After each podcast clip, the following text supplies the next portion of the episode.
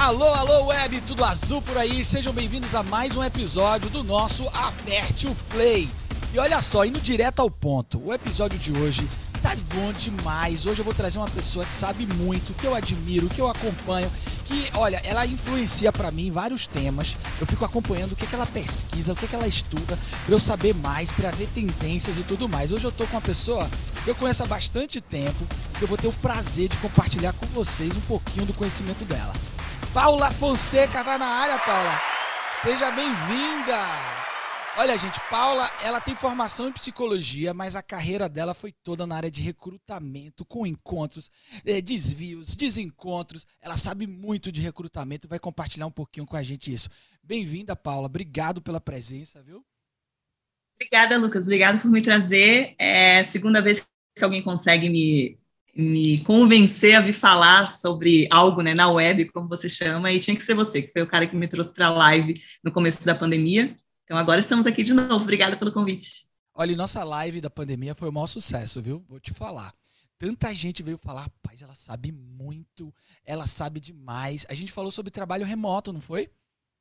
Foi trabalho remoto, assim, nem tinha, né? Era meio pandemia, todo mundo virando para e trabalhar de casa e ninguém sabia como. E acho que hoje, olha o quanto, assim, dois anos depois é outro mundo inteiramente. Vamos assistir depois para ver se as, as predições se confirmaram. É Ia ser divertido. É verdade, vou fazer isso. Boa ideia. Você sabe que você, para mim, é sempre uma referência de tendências. Eu acho que você tem uma, uma coisa muito legal que eu acompanho, assim, é que você é muito estudiosa, né? Você estuda pra caramba.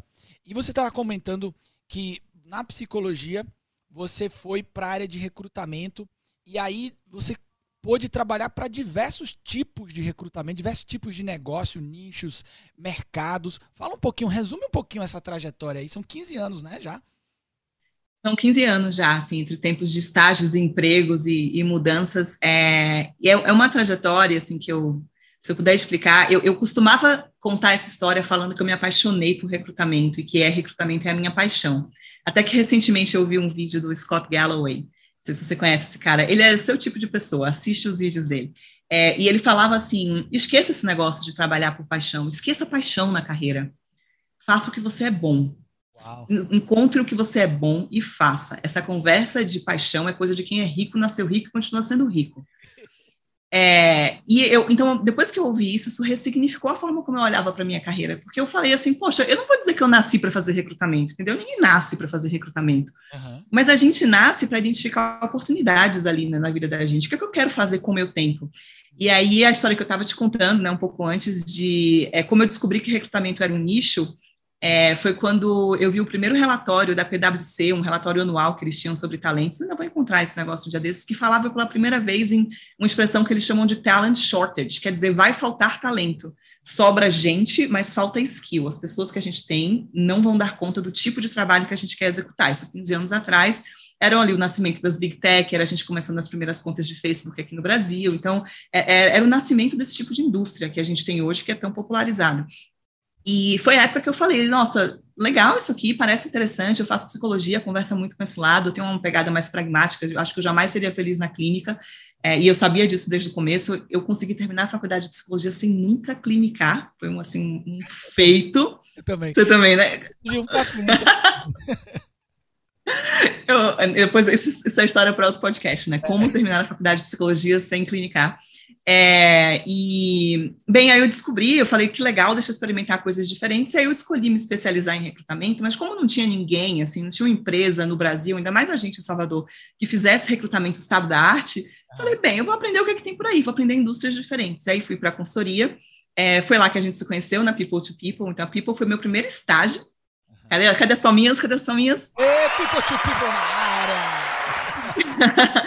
Foi meu primeiro estágio, minhas primeiras referências de recrutamento, de a primeira vez que eu recebi a confiança assim de tocar a posição de engenharia, eu não sabia nada de engenharia, então tinha na época, né, Black Belt, Spring Belt, Six Sigma, eu ficava, meu Deus, que é isso?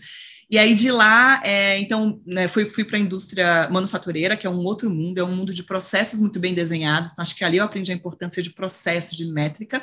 De lá para a consultoria de estratégia, que aí muda um pouco a liga, né? Você vai começar agora a buscar é, os top talentos antes de eles saberem que são top talentos. Então, vai encontrar na universidade as pessoas que vão ser CEOs daqui a 20 anos.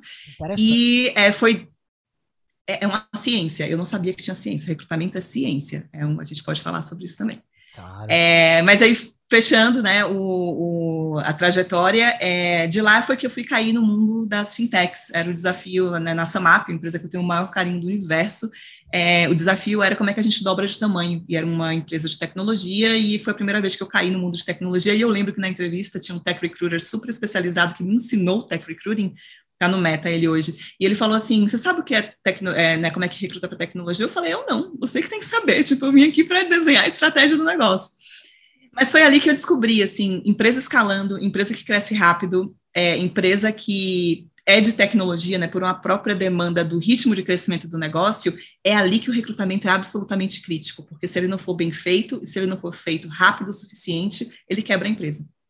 É simples assim, e é rápido. Então, ali eu descobri um nicho, e aí, recentemente, eu tô, né, sigo no ramo de tecnologia e eu abri a minha consultoria também, chama Think Recruiter, que é pensa recrutador, vem pensar comigo sobre recrutamento, é, que é para ajudar a scale-ups a pensar em estratégias de recrutamento também. Então, essa é um, é um resumão, assim, dos últimos 15 anos. Que demais, que demais. É muito legal assistir a sua trajetória e ver o quanto você, principalmente, é, é, tá preocupada em se aprofundar, em conhecer, em dar esse lastro e essa era uma, talvez uma das primeiras perguntas que eu queria te fazer, porque historicamente eu tenho muito contato com pessoas de recrutamento, eu tenho uma empresa disso, mas eu vejo que muitas pessoas não não dão valor ou não procuram se aprofundar ou estudar. E você comentou assim, recrutamento tem muito de ciência, né? E é uma área crítica para as organizações, né? A gente tem organizações que investem, que não investem nisso, e é um absurdo a gente ainda ver organizações que não tratam disso como a experiência do funcionário em toda a jornada naquela organização. E aí, a primeira pergunta, assim, para você, você estuda muito recrutamento, você falou assim, eu descobri que recrutamento é ciência. Como é que foi esse estalo, assim, de, de do aprofundamento mesmo? É, o estalo, ele foi assim, vamos pensar, para que, que serve um processo de recrutamento? Ah. As pessoas, eu, não, você pode responder se quiser, mas é, é, eu não quero te colocar no spot aqui, não. então vá, vá, responda você. É, foi esse estalo, assim, perguntar para que serve? Sim. Que problema nós estamos resolvendo com o recrutamento? Ah, é falta de gente. Tá, mas falta de gente para fazer o quê? Uhum. O processo seletivo, é, por mais que hoje a gente tenha muita conversa, né, já nas últimas décadas, sobre experiência de candidato, sobre engajamento, sobre marca empregadora, que são temas de profunda importância, o recrutamento ele existe para assegurar que eu consigo atrair e trazer para minha empresa as pessoas que vão ter o desempenho que eu espero delas. Você vê que isso aqui é uma é um problema científico? Eu vejo que isso Como é que eu prevejo isso, entendeu? É, é claro. Exatamente. Como é que eu, eu, me antecipo a esses padrões de comportamento que vão contribuir numa prática, né? Na prática, no dia a dia, né? É, Exatamente. É algo extremamente complexo, né? Apesar de tratarem às vezes com muita simplicidade, né? Algo extremamente complexo, né? A gente está tratando de previsibilidade, de cultura, de hábito e também de sustentabilidade dos negócios, né? O que é fundamental. Fundamental. Fundamental. E conversa muito com é, psicologia. Você sabe que quando eu, eu percebi, né, não, o processo seletivo existe para prever performance e desempenho futuro no trabalho. Para isso que existe o processo.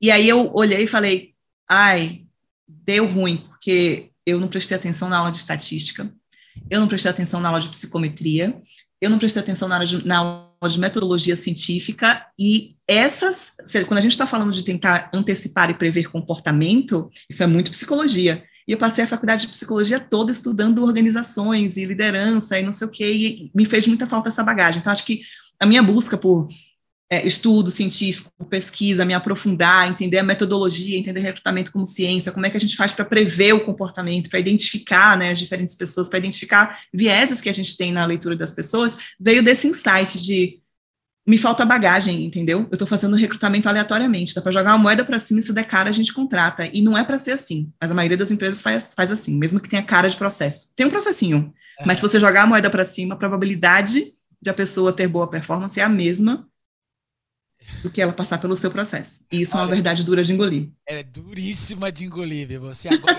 pregou na cara da sociedade essa verdade. E, e uma coisa interessante é que historicamente isso sempre também teve um lado assim de burocracia, né? Documental, o recrutamento como um processo burocrático e documental e não algo que gera sustentabilidade para o negócio, algo que realmente vai contribuir para todo o funcionamento futuro desse negócio, né? E eu acho que você deve ter visto muito isso na sua trajetória, né? Empresas que é, entenderam isso, investem nisso, e empresas que não entenderam. Como é que você vê isso hoje? Já, já rolou esse estalo? Ou a gente ainda tem nichos que estão mais ou menos? Rolou um, um, estalo, existe uma tendência de estalo, eu vou dizer assim, dessa forma, mas ela alcança algumas indústrias e algumas regiões, até geográficas, mais do que outras. E o que separa esses dois grupos, pelo menos na, na minha visão, estou falando aqui tipicamente da minha experiência, né, e não de um estudo acadêmico, sei lá, uma meta-análise, é, o que separa esses grupos é que o pessoal que vê recrutamento como estratégia é, passou por demandas de negócio muito diferentes. Passou por, geralmente, rápido crescimento, como eu ia falando antes. Então, como é que eu trago pessoas mais rápido? Aí eu tinha lá aquele processão burocrático do RH, sabe, tipo RHzão, assim, pesadão, documental, é, é, secreto, fechado, cheio de, de seita. É, como é que eu faço para abrir esse negócio e enxergar o que está acontecendo ali? Era impossível. É, como é que eu faço para recrutar é, disciplinas que não existiam na universidade? Uhum. Tem, tem tem é, posições para as quais a gente recruta hoje que não tem uma faculdade, um curso no mundo que prepare as pessoas para isso. Então, as, as, empresas tiveram que pensar sobre isso, e tipicamente são empresas que cresceram muito rápido ou que precisavam reagir muito rápido ao mercado. Aquelas que eram, tipo, donas do mundo, né, tipo, meio que rolava aquela, aquele é, oligopólio ali de umas quatro, cinco marcas juntas, elas tendiam a ter uma certeza de que tudo ia dar certo, porque eu sou infalível, que é o, né, o erro crasso número um de qualquer estratégia empresarial, e não reagiram rápido o suficiente para várias frentes, o recrutamento sendo uma delas. E é, e é muito plural o que você está falando, porque você falou de mercados, de nicho, mas envolve também uma questão geracional, cultural, regional. É plural demais, né? E, e, a gente saiu também de uma era em que as empresas elas tinham meio que as, as pessoas orbitavam as empresas, né? Então venha para cá porque eu tenho um poder de atração.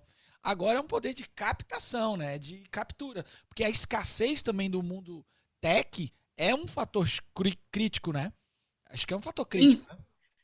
Absolutamente. E, e, acho que aqui, inclusive, é um gancho legal para falar sobre o que, que, na minha visão, diferencia em muitos aspectos um recrutador, uma pessoa recrutadora que trabalha com tech, de uma pessoa recrutadora que é generalista, tá? É que ela vai precisar orbitar nesse cenário de absurda escassez, demanda altíssima e pressa.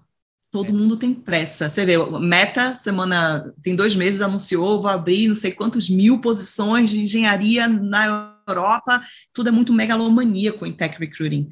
É, mas eu acho que isso aqui é um gancho que a gente pode deixar pausado lá, porque a sua pergunta, na verdade, era outra, que eu já não me lembro qual é. Mas, mas é um gancho maravilhoso. na sua fala, já me, já me veio pensar o seguinte, é, e aqui é uma coisa de conjecturas mesmo. Haverá alguma empresa não tech no futuro? Porque a, a maneira como as coisas estão se desenhando, todas as organizações vão precisar dialogar com tech de uma maneira muito mais viva, muito mais ativa que qualquer coisa. Salvo, obviamente, alguns nichos. Mas eu vejo como isso meio que invariavelmente necessário, né? Eu não, não, acho que vai existir uma empresa que não seja tech, porque tech não é indústria, né? Tech é, é, é uma forma de fazer as coisas. É que calhou de ter um grupo ali de empresas que, que capitalizaram em cima dessa nova forma, mas é, é, um jeito, entendeu? Fazer recrutamento hoje é um jeito muito tech, mesmo que você vá fazer recrutamento de operador de produção na, no chão de fábrica. Exatamente. Então, cara, implodiu o paradigma. Paradigma mudou. É, e a gente que dê conta de correr atrás de entender esse negócio. Uhum. E aí, Vamos conta, ver para onde vai. É, me conta, me conta o seguinte: como foi então que você virou essa chave? Você saiu de uma recrutadora que era estratégica, né? Você falou que foi para um lugar de estratégia para ser uma recrutadora tech. Como foi? É assustador, profundamente assustador. É, eu fui trabalhar numa startup, eu vinha de um lugar em que eu tinha que ir trabalhar é, vestida de forma muito formal, sabe? É, e, e, a gente fala do, do, do, dress code, né, da forma como as pessoas se vestem, porque isso é absolutamente irrelevante, mas é um emblema da cultura, é um emblema do choque. E para mim lidar com aquele nível de ambiguidade que é trabalhar numa startup, eu passei seis meses hiperventilando e dizendo eu fiz a escolha errada.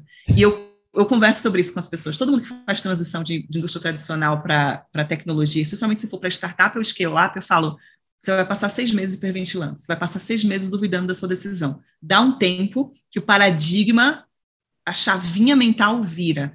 É, e então tinha o desafio da cultura, tinha o desafio da velocidade. Eu tive a sorte de trabalhar com é, o founder da Samap no Brasil, ele é baiano, chama Igor Marquezine, é uma das grandes inspirações que eu tenho de liderança. O cara, assim, eu já ia jogar um francês aqui, mas deixa para lá, um cara sensacional. Uhum. É, e ele, é, a forma como ele conduzia negócio, com transparência, mostrando os resultados, toda semana tinha lá, sabe, tipo, tá aqui quanto a gente vendeu, tá, alguém tem alguma pergunta, o pessoal levantava a mão e falava, você tá errado, a estratégia tá errada, estagiário falando isso, para mim isso foi um choque, mesmo eu que tenho várias tendências anarquistas, assim, eu detesto a ideia de ter lugares em que as pessoas podem dizer coisas e outras não, mas a mudança de tech, ela foi uma que se adicionou a isso, na época a gente estava vivendo um, um, movimento muito grande no Brasil de cultura ágil, né? Então estava começando, isso foi lá pelos anos 2015, né, 2016. É, todo mundo falava de agilidade, agilidade, sem saber que a agilidade nasceu de desenvolvimento, de desenvolvimento de software. Foi ali que surgiu o negócio e que era uma forma, é um paradigma diferente de trabalho que fala sobre é, você conseguir é, trabalhar com é, iterando muito mais do que tendo grandes planos, você focar nas interações versus apenas documentação. Então, tem uns princípios ali que são muito fortes. Essa mudança, para mim, Lucas, ela foi sofrida.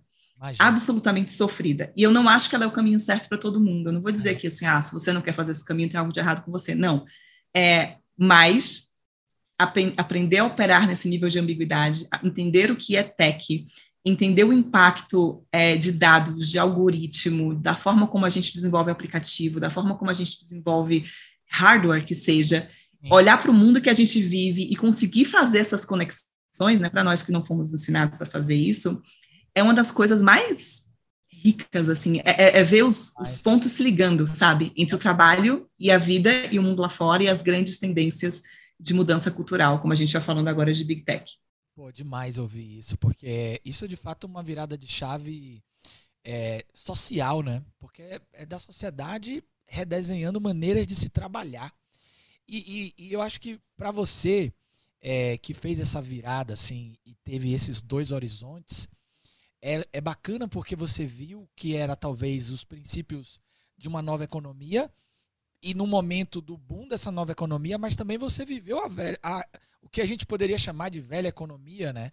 Que tenta às vezes resgatar um pouco, ou puxar um pouco desses conceitos, mas não casam, né? Porque os, as bases são outras, né? O desenho é outro, a estrutura é outra, e é difícil você encaixar isso mesmo. Deve ser sofrido.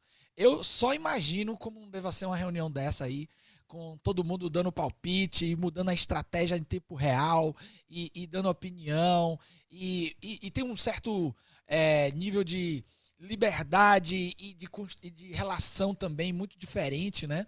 Acho fantástico essas histórias. Fico aqui extasiado. E o que, que mais chocou você em termos de processo, assim? O que, que é diferente de fato do recrutamento? O que, que muda? É, nossa, muda muita coisa, assim. Eu tenho até medo de, de falar o que vem na cabeça, assim, e ficar fora de ordem, porque tem, tem temas, né, que são maiores do que outros. É, eu acho que para conseguir responder essa pergunta, eu preciso voltar no que aconteceu com o recrutamento na pandemia. Posso fazer um. Claro. Dois anos para trás. O que, que aconteceu? Pandemia, 13 de março de 2020, o dia que os brasileiros foram mandados para casa. Nesse dia, o nível de incerteza era tão grande no mundo, ninguém sabia o que ia acontecer, vamos todos morrer, é o apocalipse, não é. Você lembra que a gente não sabia o que era o coronavírus? É. É, é era um negócio tão desesperador, os negócios não sabiam o que ia acontecer, as, a, é, todo mundo se falou, não sei o que vai acontecer, não sei se vem crise, não vou gastar dinheiro. Isso do lado de consumidor, do lado de, é, de, das empresas. Quem foram os primeiros a perder os empregos? Foram os recrutadores, porque a gente via, vinha de um movimento econômico é, não vou falar do Brasil de forma geral, mas as indústrias de tecnologia, as, indústrias, as startups, né, tech ou não tech, elas vinham num crescimento muito sólido no Brasil, é, especialmente aqui no eixo, né, acho que de, de do, do, Sudeste. É, né? E, portanto, tem, precisavam expandir os seus times de recrutamento. Na hora que eu não preciso mais expandir, porque eu não sei o que vai acontecer, e por sinal, eu não sei o que vai acontecer daqui a um mês se eu vou ter receita, eu preciso me desfazer de gente, os recrutadores foram um dos grupos mais afetados pela pandemia. A gente perdeu o emprego muito rápido.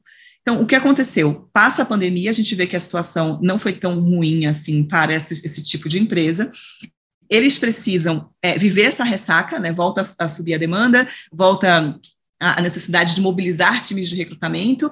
Agora eu tenho um, um, legado, eu tenho um atraso, porque eu passei aqueles meses ali meio que parado, sem fazer nada, e o mundo se movimentando. E aí a gente passa a ter um, uma, é, um fator adicional que é o Great Resignation, é que é aquela coisa que todo mundo agora está mudando de emprego. É. E aí, como sempre, tem gente chorando tem, e tem gente vendendo lenço. Uhum. Tem gente saindo de empresa e tem gente indo para a empresa. Então, a, todas as empresas querem estar do lado de quem está recebendo esses grandes talentos. Então, Nesse cenário, que já é caótico para qualquer pessoa, vá você trabalhar com impostos, com recrutamento, com desenvolvimento de software ou com vendas ou chão de fábrica, já é um caos. Sim. Mas aí você tem toda a complexidade adicional do recrutamento de tecnologia. É. Há cientistas de dados suficientes no mundo para as aspirações só das big tech ali, que elas têm, que elas vão fazer com algoritmo? Não há. Ah. E o resto do mundo, então, né, se lascou. Uhum. É, há desenvolvedores, há é, pessoas que fazem gestão de produto, né, product management, há designers que fazem a parte de, de desenho, de pesquisa de usuário. Então, assim, é um cenário extremamente crítico, que, agora respondendo a sua pergunta, prometi que ia voltar para ela, que gera a necessidade de um recrutador que consegue operar nesse nível de ambiguidade, né? Então, não só é um cara que traz da velha guarda é, a, a, o entendimento metodológico de como fazer um recrutamento robusto, um recrutamento assertivo que prevê performance, mas ele também opera e consegue se comunicar com esse público. Uhum. Porque a última ideia que eu vou jogar aqui para eu sair correndo é: na nossa época, quando a gente tinha 20 e poucos anos, o boom, assim, a grande carreira era trainee.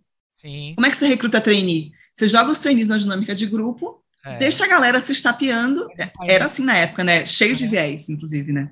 Uhum. É, e, e aquele que se destaca mais você traz. O desenvolvedor, né, o, o, o engenheiro, de, a pessoa engenheira de software, a pessoa que trabalha em tecnologia, ela tipicamente vai ser o oposto disso. Então você precisa criar novas formas de olhar para as pessoas é. e não tratar todo mundo como se fosse trainee, assim, sabe? Tem skills diferentes que você vai olhar. Então eu joguei um monte de ideia aqui. Eu vou, ah, vou parar e a gente vai conversando para não ficar falando sozinho. Primeiro que é, é, essa análise do processo da pandemia merece um recorte especial de um esclarecimento, assim. De fato, você, você trouxe uma luz maravilhosa.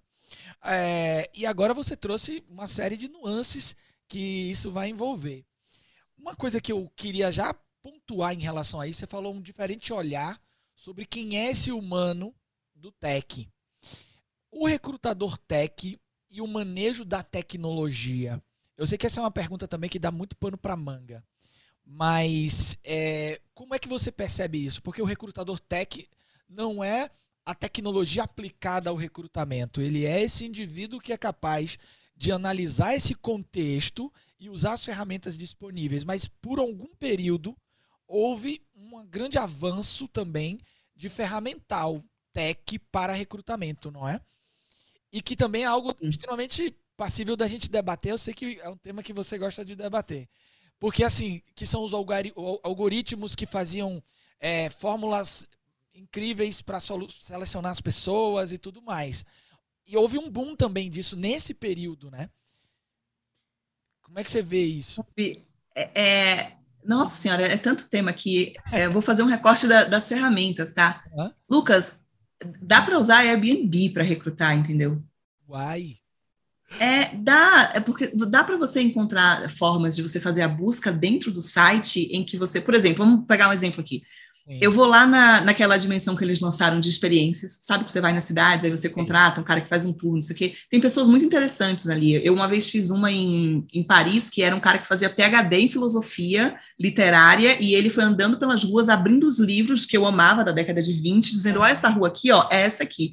Esse é o tipo de gente que faz experiência no Airbnb, por exemplo, né, é, é, dependendo da localidade. Você consegue dizer assim, ah, eu quero alguém que se apresente como developer, é, em que localidade? Em Lisboa. E aí eu vou encontrar aquele cara lá, eu sei o nome dele. Pode ser que ele não esteja no LinkedIn. Tipicamente, recrutador de LinkedIn não é recrutador. Uhum. É operador de ferramenta. Sim. Recrutador, ele vai trabalhar é, o mundo e a curiosidade deles sobre o mundo para encontrar outras formas de encontrar pessoas, engajar pessoas, avaliar pessoas e trazer essas pessoas para a empresa. Uau. Então, o que tem de ferramenta é, é, um, é um negócio assustador, assim, que dá para. Nem é minha especialidade, viu? Mas de maneira, é, sei lá, automática, isso não existe, né? Você precisou ter essa consciência e a capacidade criativa de pensar, olha, no Airbnb eu vou lá de repente fazer isso. Ou você imagina que dá para a gente fazer um algoritmo que descubra tudo?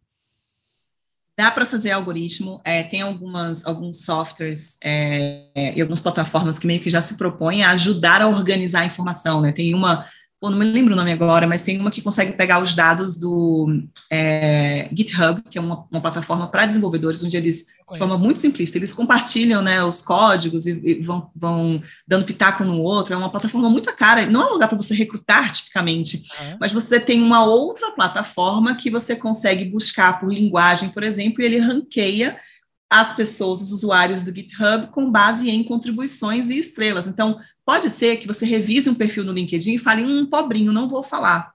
Aí você olha para o outro lado e fala, cara, esse cara aqui é o número um dessa linguagem no GitHub. É. Você entendeu? Então, assim, tem agregadores. Isso deve acontecer pra caramba, né? Porque normalmente esses caras não têm nem paciência para escrever nada em LinkedIn, né? Eles vão escrever. Eles nem estão lá, não tem é. paciência. Recebem 10, 15, 20 abordagens por dia. Uhum. dia mais às vezes. É, e, e, aí, somado a isso, tem esse fator que você trouxe, que é meio que um cenário meio canibal, né? De, de busca dessas pessoas, né? Houve uma, uma escassez absoluta aí de. Quais são as áreas que tem mais escassez que você vê? É o desenvolvedor mesmo, né? O desenvolvedor, ele tem escassez porque a demanda é muito, muito, muito, muito alta, né? Eu, eu olhei agora, antes de entrar no, no podcast com você, a gente tem hoje no mundo quase 900 mil posições publicadas que tem software engineer no, no título. Eu nem entrei nas variações de idioma e tal. Curiosamente, são 1,7 milhão de vagas que falam em recruiting ou talent acquisition, então mais do que o dobro, tá? Queria só deixar esse paralelo, depois a gente fala disso. É, então, acho que o software engineer, ele, ele traz esse aspecto, né, de, da abundância das posições, mas eu acho que para o futuro, o pessoal de dados vai ter uma demanda maior, não só porque a gente não tem grandes, a gente não tem formação em escala de pessoas que pensam dados, ciências de dados, arquitetura de dados, é, da forma que é necessária, e porque esse é para onde o mundo está caminhando, né? É, eu estava no South by Southwest semanas atrás assistindo os eventos, eu fui para eu assisti um online, e estava se falando lá que assim, reconhecimento facial é coisa do passado, irmão. Reconhecimento agora do seu batimento cardíaco. Eita! Então, Você desenvolve, sabe, então, é, essa é a galera que desenvolve isso em vários. Claro que é um grupo de pessoas de tecnologia, mas eu acho que quando eu penso em perfis é, entre software engineers e as pessoas de data, eu acho que as pessoas de data vão ser aquelas que vão estar em mais alta demanda nos próximos anos, talvez. Faz todo sentido, né? Porque a gente está capturando isso aí há, há, um tempão. Como é que a gente vai fazer com tanta informação? E vem cá, e pensando nessa. Voltando aqui rapidinho na sua carreira, é, você precisou, em termos de skills, até onde você teve que ir, assim, de, de mergulho em tecnologia? Acho que a primeira coisa é a curiosidade, né? Eu sou fissurado por tecnologia, não tem jeito. É uma coisa que facilmente eu tô lá entretido e eu fico doido quando, você, por exemplo, você falou agora desse negócio do batimento cardíaco, eu já vou querer pesquisar. Eu já quero pesquisar, já saio, eu já fico assim, meu olho já brilha. Mas como foi para você assim? O que, que você aonde você precisou ir? É, que fontes? Como é que isso rolou? É, eu acho que a primeira coisa que eu fiz foi ir na geração Z. Sim. Fui reconhecer que eu não era mais a geração mais jovem no mercado de trabalho. Nós somos millennials. Millennials já parece velho hoje, né? Eu, eu não, eu não lido bem com isso não, tá? Quero deixar registrado. Nem eu. Eu não, não... Eu, tem uma coisa que eu lembro que você falava, não sei se você fala ainda, mas você falava assim, ninguém conhece um Lucas velho. É, é agora sou eu. Lide com essa. Não velho ainda, mas no caminho de ser. Então, olhar para a geração mais jovem, eu acho que é um, um grande tapa na cara, porque é, os grandes recruiters hoje, os grandes sourcers, né, que é essa galera especializada em encontrar gente, é, os melhores que eu conheço é uma galera que não é da mesma geração que a gente. É um pessoal que já é nativo digital. A gente pegou o Mirk, né, MS-DOS, é. primeiros computadores pessoais e tal. Então, a gente não é nativo desse negócio, sabe? Mas do... a gente rala para acompanhar, mas é. não é a mesma coisa. E é, então, acho que a primeira coisa foi isso. Sim. E o que mais? É, e aí depois eu acho que é, ter humildade, eu, eu gosto de ler. Você tem que entender qual é a forma como você aprende, né? Você vai aprender de um jeito, eu aprendo lendo. Então eu comprei livros que era tipo é, Technology for Dummies. É, eu tenho, eu, eu, posso pegar aqui os livros que eu tenho. É, eu tenho o livro é, Full Stack Recruiter, Technical Recruiting, muita publicação em inglês, quase não tem literatura em português sobre tech recruiting. É, tem um que é Technology, é, é, tradução mais ou menos, né? Tecnologia simples para recrutadores técnicos.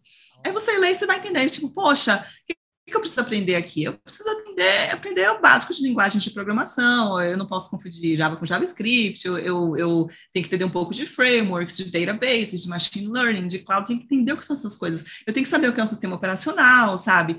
Você não vai ser especialista, apesar de que os melhores tech recruiting que eu conheço foram fazer cursos. Uau. O melhor tech recruiter que eu conheço fez curso de product management. O melhor é, recruiter de engenharia que eu conheço é, é, é, trabalha com back-end. Ele fez um curso e foi aprender a codar. Assim, ele chegou super orgulhoso montando lá o site dele, mostrava os projetos dele. Então, eu acho que o, o recruiter ele, ele, ele precisa ter essa curiosidade. Eu não cheguei nesse ponto. O máximo que eu fiz foi um, um, um é, um bootcamp para aprender é, People Analytics codando em R, mas ainda está em, em, processo, sabe? Acho que foi mais perto que eu cheguei. Mas se, se tiver curiosidade, já é 90% do caminho, porque faça perguntas, entreviste fazendo perguntas, e foi isso que eu fiz. Uhum. É, o tanto que eu entrevistei head de produto, né, VP de produto, eu não sabia o que era produto. Para mim, produto era o que eu tinha aprendido lá na montadora, que era product development, tipo, fazer carro, entendeu? Fazer carro, era um carro. Era isso que eu achava que era produto. Uhum. E eu fui perguntando, falava, ah, qual foi o case maior que você teve aí? Aí, qual é a complexidade? Como é que é isso? Então, você vai perguntando, se informando, é,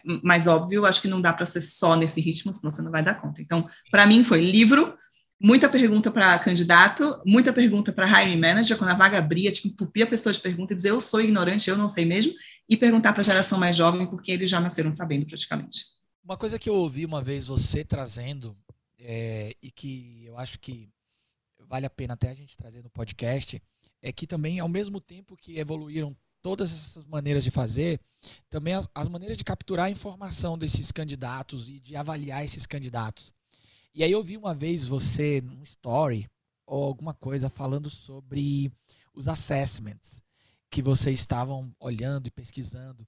E eu me lembro que você comentou alguma coisa sobre é, olhar a capacidade que as pessoas têm de resolução de problemas. Assessments e ferramentas que olhassem, por exemplo, flexibilidade cognitiva.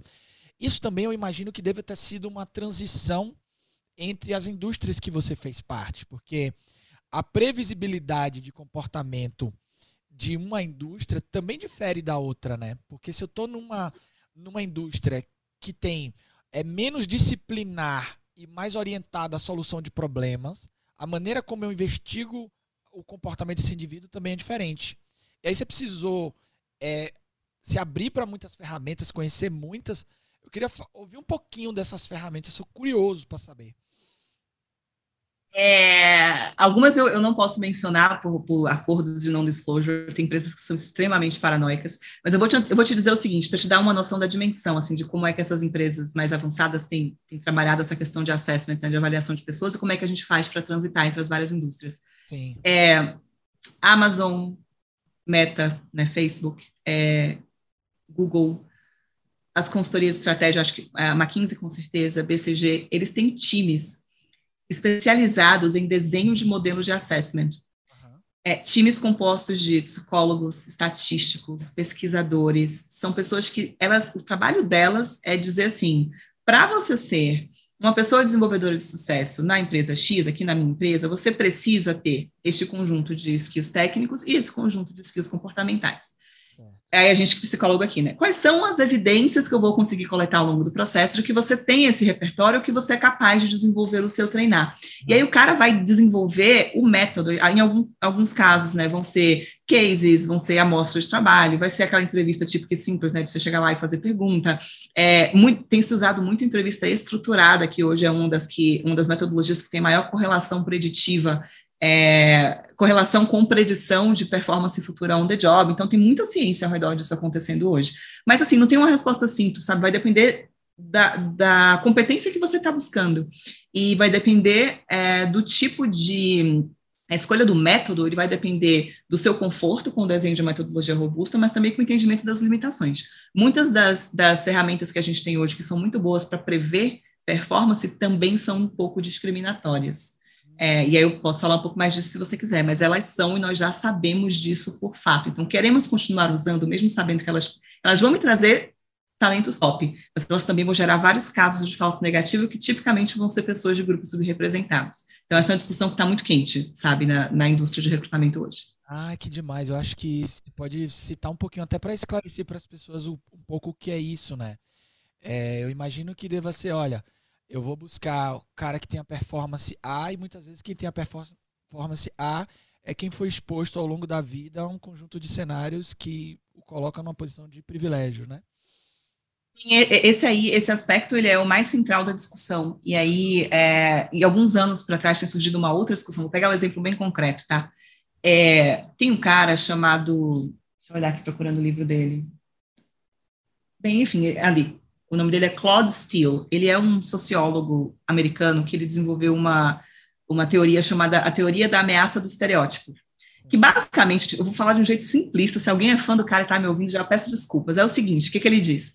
Que se a, se a, cultura associa ao seu grupo um estereótipo negativo, por exemplo, mulheres são ruins de matemática, é, uma, é um estereótipo da nossa cultura, que a gente não sabe fazer conta. É, o que vai acontecer é que o cérebro feminino, o cérebro da pessoa que se identifica como mulher, ele vai fazer dois trabalhos ao fazer uma conta. O primeiro é fazer a conta, e o segundo é se esforçar para não errar. Porque se eu errar, a pessoa, eu vou presumir que o outro Sim. vai dizer que eu errei porque eu sou mulher. Qual o impacto disso no processo seletivo?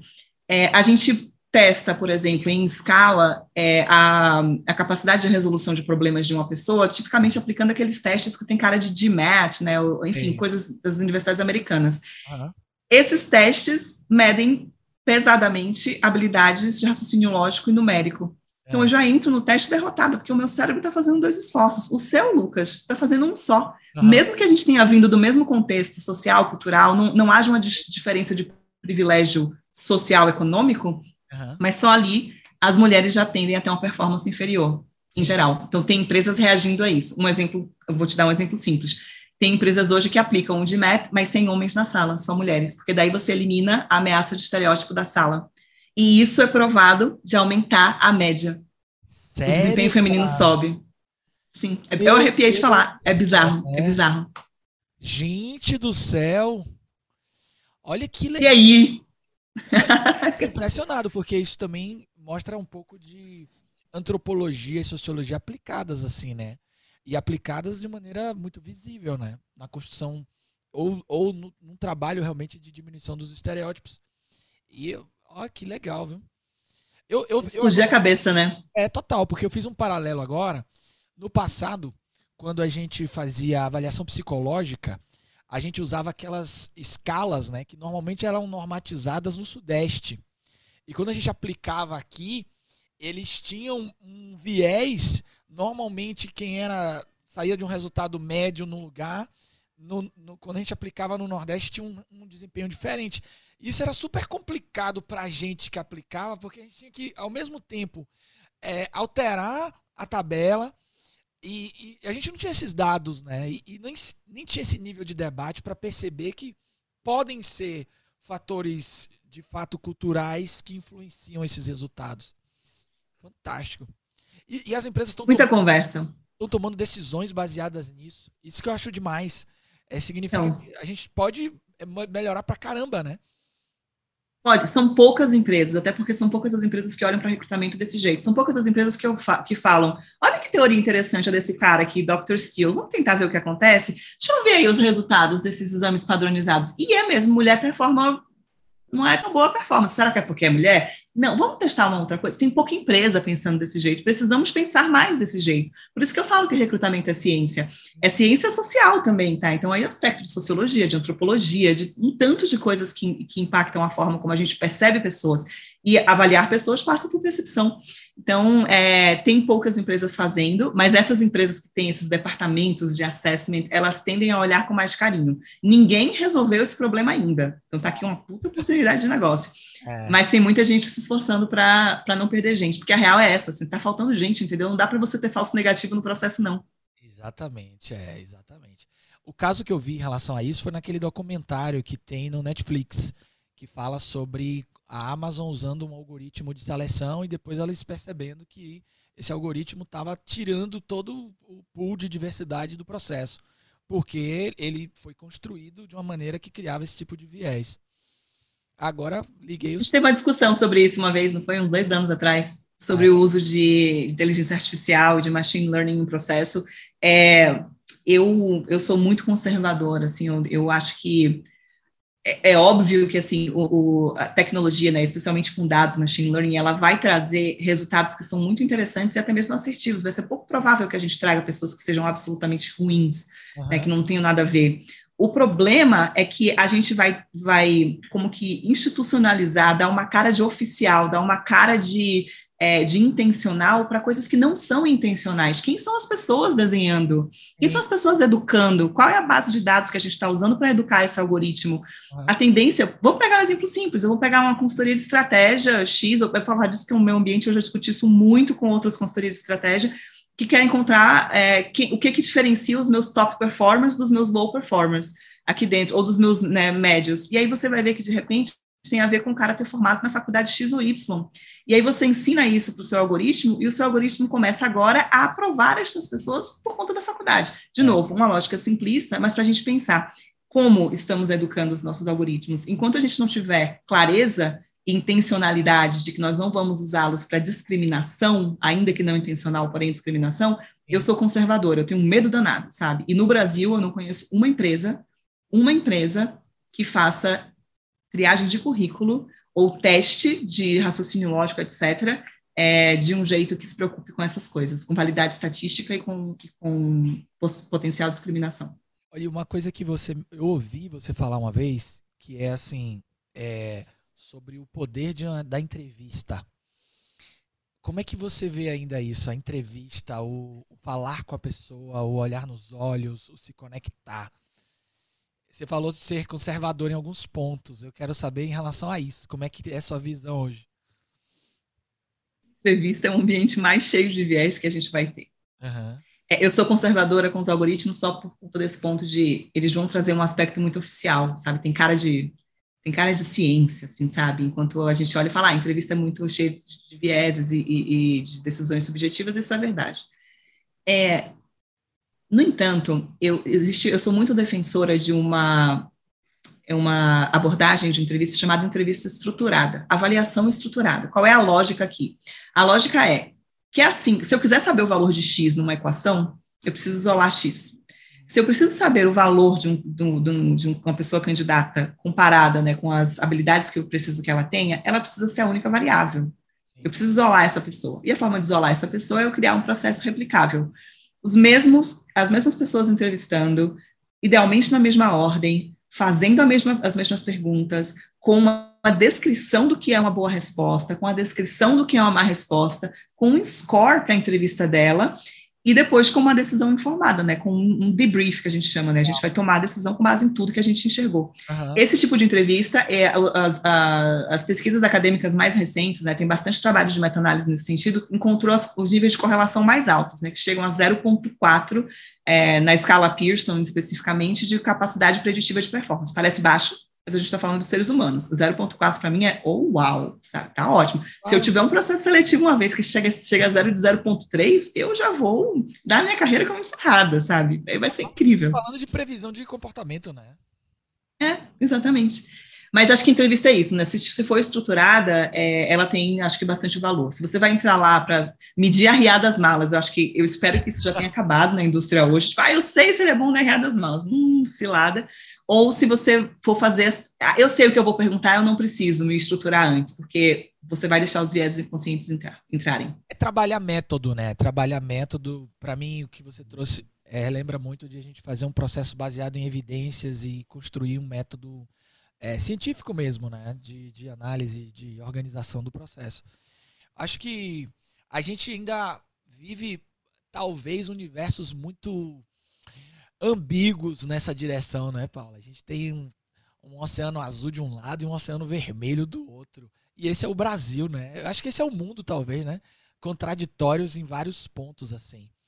O que, que foi para você na trajetória tech, assim, é, mais difícil, assim? Já teve algum ou processo, alguma coisa que foi, você fala, poxa, é, isso foi difícil de lidar, difícil de encarar em seleção tech, assim?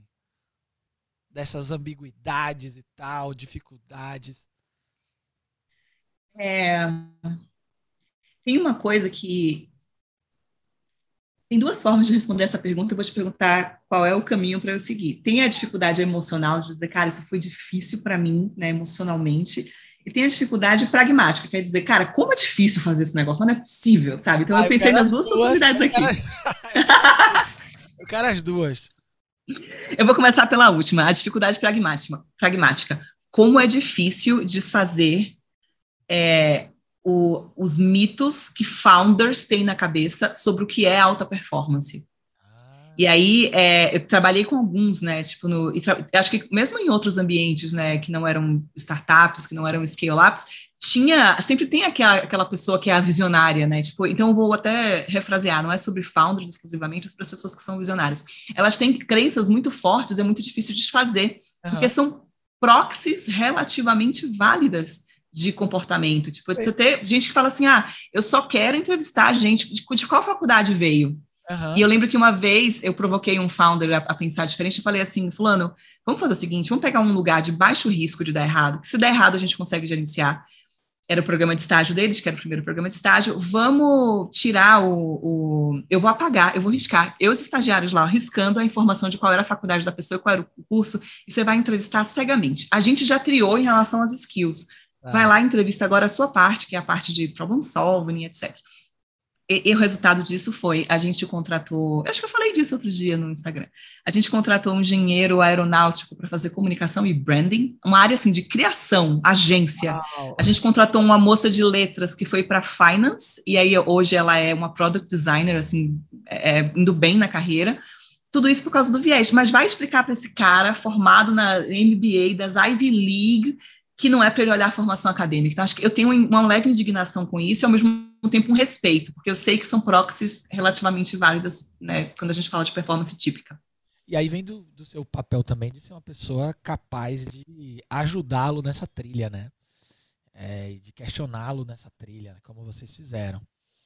E essa foi a técnica ou foi a emocional? Falta outra emocional. Essa, essa foi a técnica, essa foi a técnica. A emocional é, eu vou ser extremamente vulnerável agora. É, eu faço processo seletivo por diversão. Uhum. Ligou para mim, eu estou participando de processo seletivo. Eu falo abertamente disso com os meus empregadores. Eu sou de recrutamento. Eu vou conversar com qualquer pessoa que me mandar mensagem. E eu já entrevistei para muitas empresas. É, e eu descobri que eu não entrevisto bem quando a entrevista é estruturada. Então, eu sou uma das. Assim, tem um pedacinho aí, uma quantidadezinha de gente que a, a, entrevista estruturada, apesar de prever comportamento, ela vai gerar falsos negativos. Eu sou uma delas. Uhum. Eu acho isso de uma ironia, de é. um ódio, de um negócio. Eu não entrevisto bem nas empresas que usam entrevistas estruturadas. Entendi. E aí eu fico, cara, é difícil para mim conseguir processar isso, que eu trabalho com esse negócio, sabe? Era para eu saber fazer isso. Uhum. Entrevisto bem. Mas é porque talvez você queira se conectar, não sei, né? Sei lá. na minha cabeça eu tô assim, eu tô prestando atenção na pergunta que ele está fazendo para entender a lógica por trás, e eu acho que me desconecto do processo seletivo. Não que né, seja interessante passar necessariamente, porque eu geralmente estou feliz onde eu estou, eu entrevisto por curiosidade, mas é chato, né, se descobrir que, poxa, eu defendo essa ideia, essa metodologia, ela não funciona para mim? Você me fez pensar agora numa coisa interessante. Você falou do, dessa questão da entrevista estruturada e também da, da relação com os founders. Como é numa cultura tech ou numa lógica de seleção tech que você lida com esse aspecto da transmissão cultural ou do fit cultural, que na verdade também passa muitas vezes por essa história do fundador, né, daquele da maneira de se fazer as coisas por aqui que ao longo da história foi a forma como ele tomou decisões e que essa maneira como ele toma decisões é observada por um coletivo. Isso constitui às vezes uma cultura que é declarada ou não é. A minha pergunta é a seguinte: existe muita cultura não declarada, pelo menos na minha experiência, em todos os lugares que eu vou. E muitas vezes essa cultura não declarada, ela é crucial num processo, mas ela não está na superfície. Ela está às vezes lá debaixo da linha da água. Isso existe, deve existir pra caramba também no, no, no tech recruiting, né? Como é que você lida com isso? Que às vezes está lá, a cultura da organização passou por um rebranding maravilhoso, por uma consultoria linda, maravilhosa, mas tem algo que é da presença do founder, que tá lá, mas é não dita. E ela tá lá, e ela é reproduzida estruturalmente. Ela é, e assim, cara, mudança de cultura, eu falo muito isso. Eu vim, você me conheceu começando a carreira, você sabe que eu, eu sempre fui extremamente arrogante, eu era aquela analista júnior petulante. E você lembra disso, porque eu era petulante. É, é, e, e, o que acontece, eu olho hoje para esse mesmo perfil, trabalhando comigo, e a galera que fala, mas a nossa cultura está errada, a nossa cultura não devia ser assim. E a minha lógica, ela, ela é muito cética, ela fala, mudança, eu, eu falo para essas pessoas, mudança de cultura não é movimento sindical, entendeu? Não é algo que a gente só se reúne e muda pela empresa. Existem estruturas de poder, e aqui é uma análise, não sei o que estou falando, é Foucault, vamos olhar para a microfísica de poder. Existem, é, é, é, é, o poder se perpetua e é o poder que dita o comportamento. Cultura é a história que a gente conta sobre o que é sucesso e sobre o que é fracasso. Quem conta essas histórias? As pessoas que estão em posição de poder. Então, pensar isso dentro de recrutamento é entender que, às vezes, é preciso uma sensibilidade de saber se você quer promover mudança na empresa e, portanto, trazer aquele, aquela escrita bonita dos valores, transformar isso num modelo de assessment, avaliar pessoas. Quando o founder, né, quando o board, quando as lideranças estão compradas com isso, é uma forma excelente de oxigenar a cultura, porque você começa a trazer pessoas que vão gerar esse movimento. Maravilha. Mas em outros casos, é preciso olhar e dizer, essa empresa não quer mudar, entendeu? E o meu trabalho aqui é trazer pessoas que entregam, é, que entregam a visão que essa empresa tem para si mesma. Uhum e começar a trazer os comportamentos que nos levam até lá, com base nas histórias que a gente conta, né, na cultura real e não na cultura que está escrita. É uma discussão extremamente polêmica, uhum. mas eu acho que é preciso pragmatismo para ela. Eu, eu, sou muito contra aquele RH que acha que promove mudança. RH não promove mudança. A gente facilita discussões, a gente pode ser advisor. Eu acho que no meu sonho, assim, o RH é um advisor, é uma pessoa que o business vem, o negócio vem e fala o que você acha sobre isso. Mas nós não somos as pessoas que vão conduzir mudança de cultura. E eu sei que tem muita gente que discorda discorda de mim, tá? Mas é uma crença firme que eu tenho sobre esse tema. Não, mas eu acho que ela faz todo sentido na medida que você entende de fato que cultura é uma produção dessa, desse mecanismo de poder e tomada de decisão dessas pessoas que, historicamente, desenharam e influenciam o negócio. E aí eu acho que se você entende a, a base do que é um desenvolvimento de cultura, acho como você entende, a sua fala faz todo sentido, porque o nosso trabalho muitas vezes, eventualmente, é abrir a caixa de Pandora e mostrar que existem ambivalências, às vezes declaradas, às vezes não declaradas, e que vão fazer parte disso. E, e qual a história que a organização quer contar, né? Que às vezes ela não, não quer contar algumas histórias, né? Posso te contar uma história real de quando isso aconteceu? É, não, obviamente não vou abrir o nome da empresa, eu estava desenvolvendo um modelo de avaliação é, para a cultura. É, não, não cultura, né? Porque tem essa discussão sobre cultura agora que acaba reproduzindo os mesmos negócios, mas é, é sobre valores. A gente queria pessoas que tivessem é, valores norteadores parecidos com o da empresa na época. Uhum. E aí era uma empresa multinacional, é, e eu olhei para a realidade do Brasil, a gente olhou e falou, cara, nossos valores são esses aqui. E tinha uma pessoa, um diretor, que acreditava muito é, que as pessoas tinham, tinham que ter sangue no olho, que as pessoas tinham que pedir desculpa, mas não pedir permissão, aquelas, aquelas coisas típicas de startup, que eu acho muito válidas, muito legais, mas era algo muito dele. E a gente desenhou um modelo, um processo seletivo inteiro para isso, para encontrar o sangue no olho, sabe? E aconteceu que eu descobri que toda vez que a gente tinha um processo seletivo para um time que o hiring manager era gringo, mas o time dele estava no Brasil, a pessoa era reprovada. Porque o meu processo era insensível a microculturas dentro da empresa. Eu construí um sistema perpetuador de uma crença que não era uma crença compartilhada da empresa. Por isso os candidatos não passavam, porque eu quem era assim, nossa, que maravilhoso esse cara, entrevistava com outro fulano que não compartilhava daquela crença e falava, desculpa, assim, não, não vou, entendeu? Eu acho, inclusive, péssimo esse hábito de brasileiro de ter sangue no olho. Podia ter um pouquinho menos, o cara falava isso para mim, eu lembro o nome dele.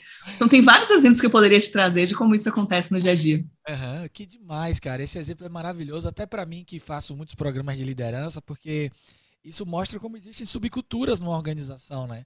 E às vezes eu tô lá numa empresa e eu me dou muito bem numa equipe, e em outra equipe vai ser um negócio muito difícil, porque existe um ritual ali dentro que não é muitas vezes conectado com quem eu sou. E eu tô na mesma organização. Isso é muito comum uhum. acontecer. Ô, ô, Paula, e fala um pouquinho aí da sua jornada dos últimos períodos agora, né? Você está com a consultoria, você está ajudando empresas a, a pensar é, essas, essa maneira de selecionar diferente. Conta um pouquinho aí do, do seu trabalho é, na mentoria, na consultoria.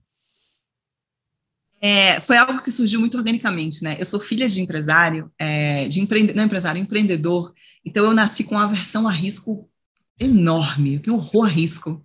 Porque eu vi o que é um negócio dar certo e dar errado, e a gente é rico, e a gente é pobre, é, sabe? Então, aquilo me dá uma angústia. Eu, eu não tenho alma para empreendedor, eu acho.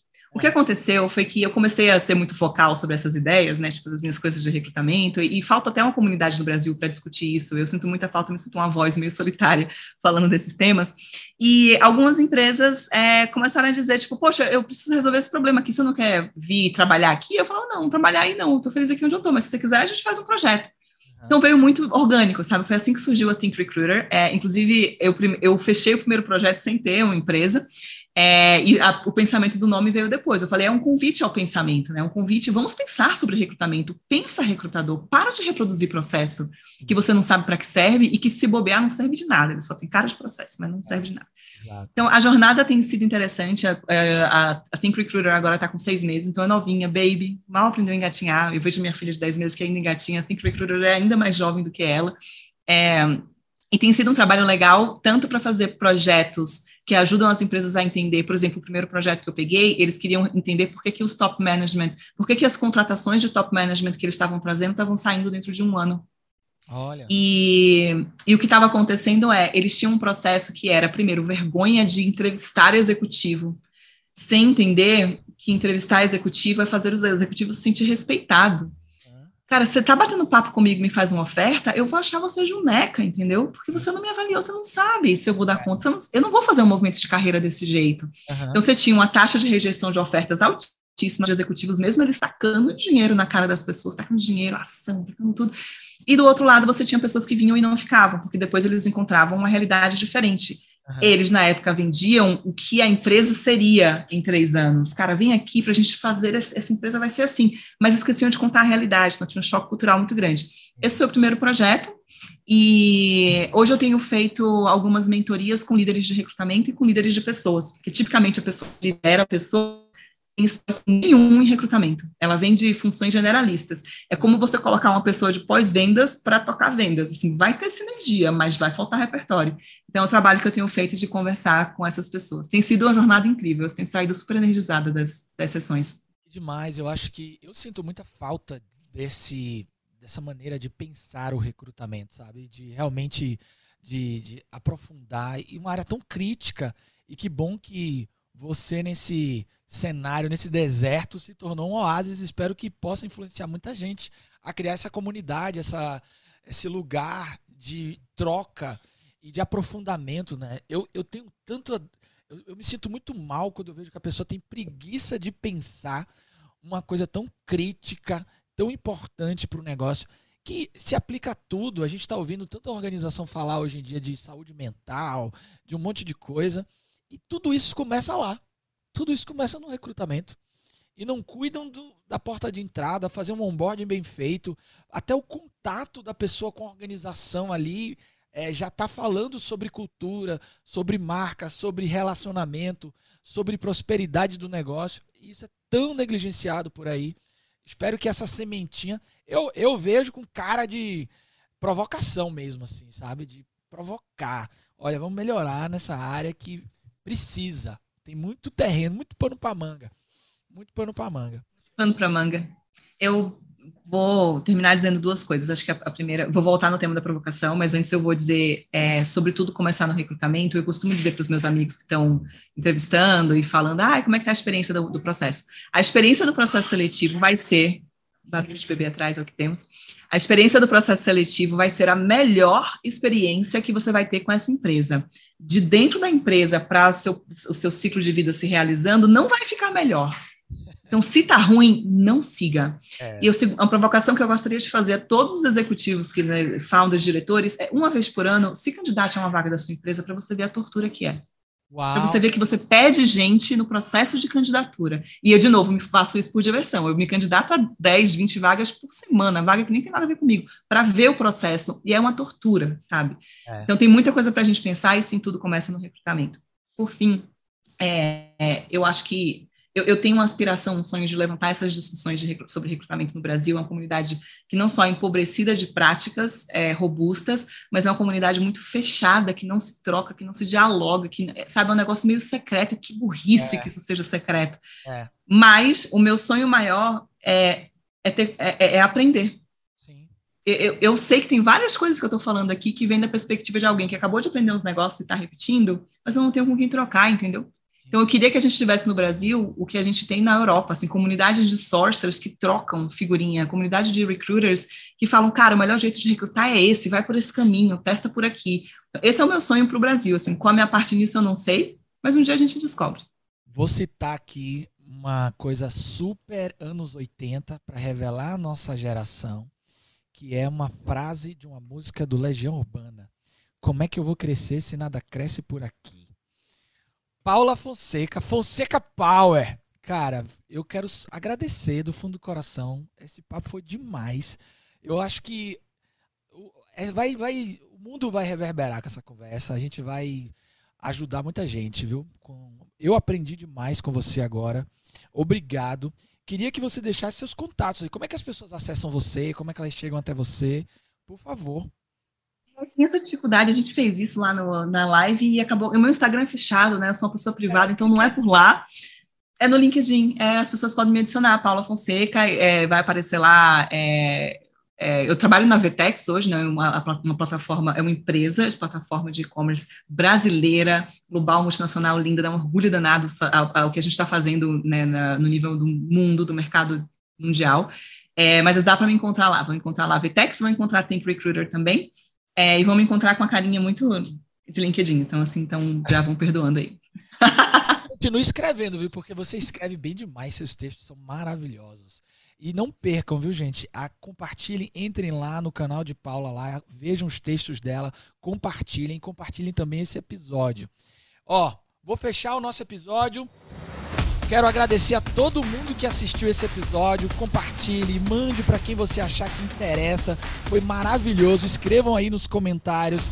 Ó, se inscrevam no canal. Mandem para quem vocês quiserem. Um abraço a todos. Vejo vocês no próximo Aperte o Play. Um abraço. Fui!